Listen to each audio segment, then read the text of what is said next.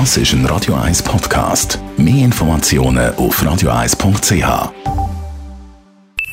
Die Morgenkolumne auf Radio 1 präsentiert von Jackpots.ch. Das Online-Casino der Schweiz. Jackpots.ch. So geht Glück. Einen schönen guten Morgen.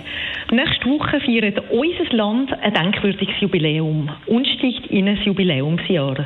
Frauen haben am 7. Februar 1971 das Frauenstimmrecht bekommen. Ich bin kurze Zeit später auf die Welt gekommen und es war etwas, was ich mir schon als Kind nie vorstellen konnte.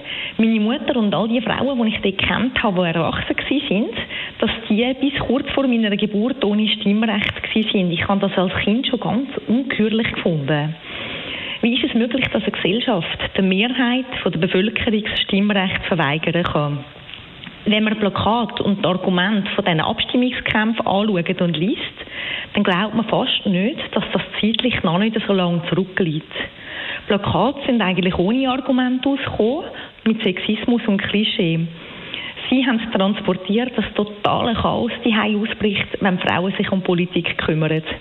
So gibt es zum Beispiel ein Plakat, wo das Kind aus der Wiege geht, im Kinderzimmer total Chaos ist, das Kind ist ganz unglücklich und die Überschrift ist «Die Mutter treibt Politik». Oder eine Zeichnung von einer ganz unpflegten Frau, die völlig außer sich ist, wo die Überschrift steht «Wollt ihr solche Frauen?» Plakat aus diesen Abstimmungskämpfen anzuschauen, ist übrigens sehr eine spannende, interessante Sache. Und auch die Argumente, die in diesen Abstimmungskämpfen verwendet worden sind, nachzulesen, ist sehr interessant. Zum Beispiel 1971 ist von der Nein-Seite her so argumentiert worden, die Mehrheit der Frauen will das Stimmrecht gar nicht. Die Frauen gehören ins Haus. Und die Politik sei so ein unsicheres und schmutziges Geschäft, dass es nicht für Frauen möglich sei. Wenn eine Frau das Bedürfnis hätte, Politik machen, dann soll sie doch ihre Meinung bei ihrem Mann einbringen. Oder aber auch, dass Frauen, die Politik machen, ihre Weiblichkeit verlieren.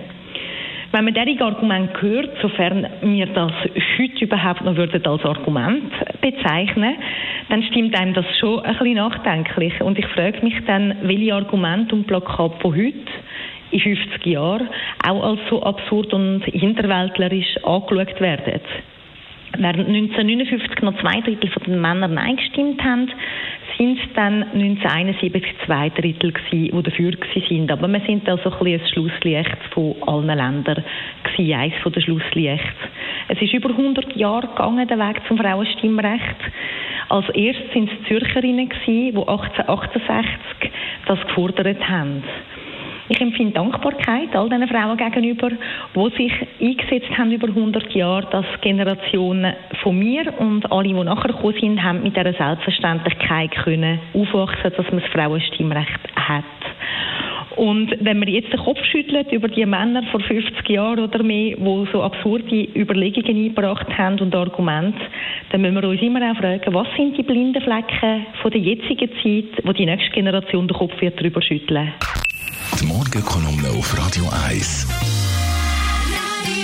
Immer am Freitag mit der Chantal Galladay, GLP-Politikerin und Schulpräsidentin von der Kreisschulpflege Winterthur Stadt Döse. Jederzeit zum Nachlesen. All unsere Kolumnisten, die wir haben von Montag bis Freitag online.